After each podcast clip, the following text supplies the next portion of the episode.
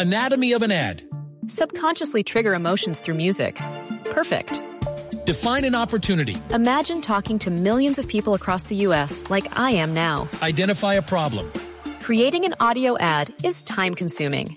Offer a solution. Utilize cutting edge AI.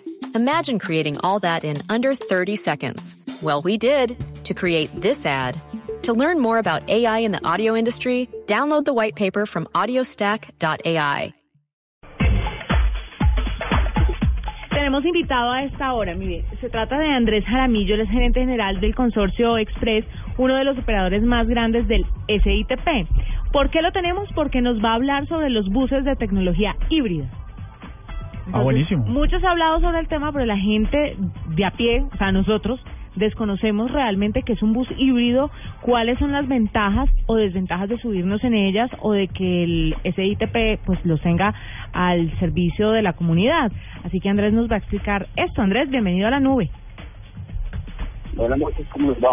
Bien, Andrés, cuéntanos un poquito el tema de los buses de tecnología híbrida. ¿En qué consiste esta tecnología? Muy bien.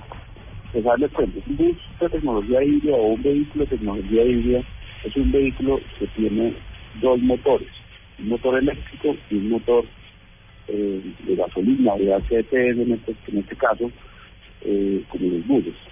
Esos buses pueden andar o por un motor eléctrico o con un motor diésel, dependiendo del momento en que estén. Entonces, ayudan, ayudan a tener menos emisiones, ayudan a hacer menos ruido y eh, digamos que son más eficientes para el medio ambiente.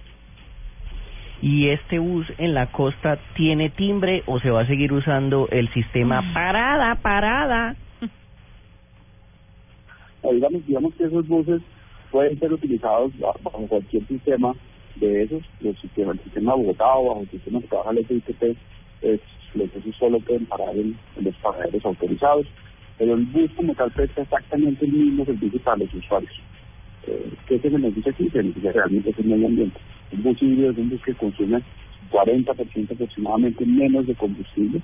¿Por qué? Porque cuando está en las paradas o cuando están los semáforos está en modo eléctrico y es un bus que por estar en modo eléctrico también hace menos bulla y eso también afecta menos el medio ambiente.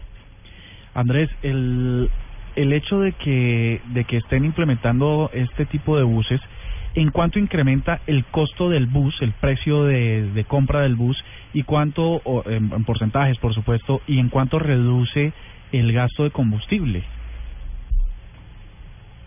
El gasto de combustible, en este momento lo que hemos logrado tener es un ahorro de más o menos el 40% en menos consumo de combustible. Entonces, ahí hay un ahorro importante para la operación. El costo del bus, el costo del bus sí es mayor, es un bus que, vale casi un 50% o 70% más que un bus tradicional, pero pues, eh, por tener estas características es un bus que puede durar unos años más en el mercado y eso lo favorece y ayuda a compensar el mayor precio del bus. Claro, no, y que lo, lo barato sale caro, ¿no? Uno puede conseguir un bus, obviamente, más barato sin esta tecnología, pero está contaminando el ambiente. ¿El rendimiento de estos buses es igual en todas las ciudades, a todas las alturas? ¿Es igual en Bogotá? ¿Es igual en Barranquilla? ¿Es igual en Cali? ¿O qué, o, o, dónde rinde más este tipo de tecnología?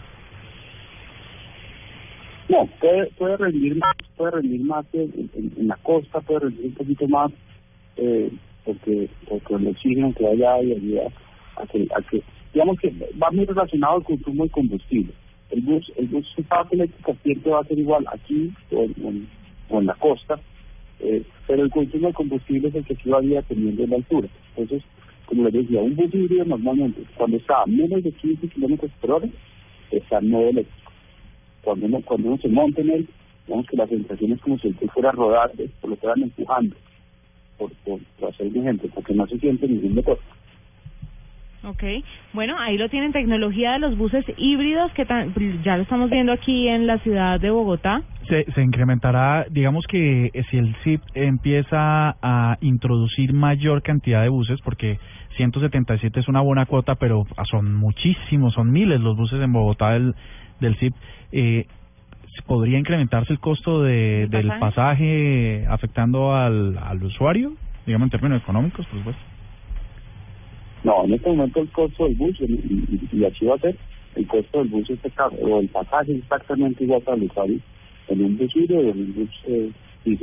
Pero yo lo que sí quiero recalcar es que Bogotá es una ciudad que en este momento tiene aproximadamente 240 buses híbridos y es una de las cuatro o cinco ciudades que más buses híbridos tienen rodando e implementados a nivel mundial. Entonces, digamos que la cantidad de buses frente a la totalidad de buses de Bogotá no es muy grande, sin embargo, si miramos el, el cambio que ha Bogotá y lo que ha logrado implementar Bogotá, estamos entre las cuatro o cinco ciudades que más buses híbridos siguen rodando.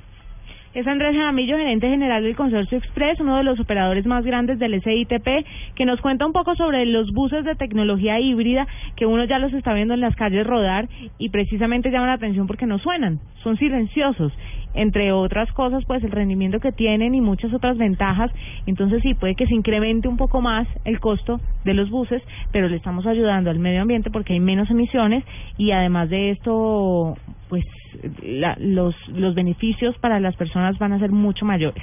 Esta tecnología híbrida, lo que todos vemos en las Pero, calles, pero es- está dejando sin herramientas al bucero que hace encima de uno. Ah, pero es que esos ya los están capacitando para manejar los buses estos. Y esas nubes negras fabulosas con las que uno combina el paisaje y los colores de las capitales, eh, se van a perder. Gracias al Señor. Eso es horrible. Andrés, gracias por estar con nosotros. 8.49, ya regresamos con una nube negra.